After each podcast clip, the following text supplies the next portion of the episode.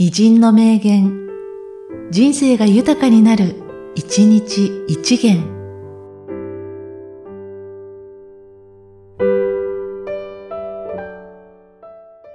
10月9日、すすきだ球菌。長い文章なら、どんな下手でも書くことができる。文章を短く切り詰めることができるようになったら、その人は一発の書き手である。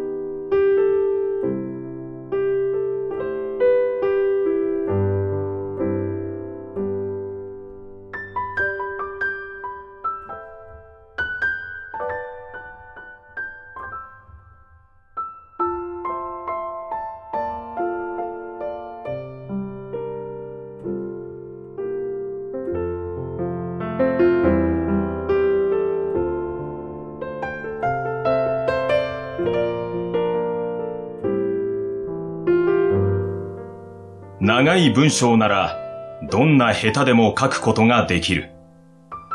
文章を短く切り詰めることができるようになったら、その人は一発の書き手である。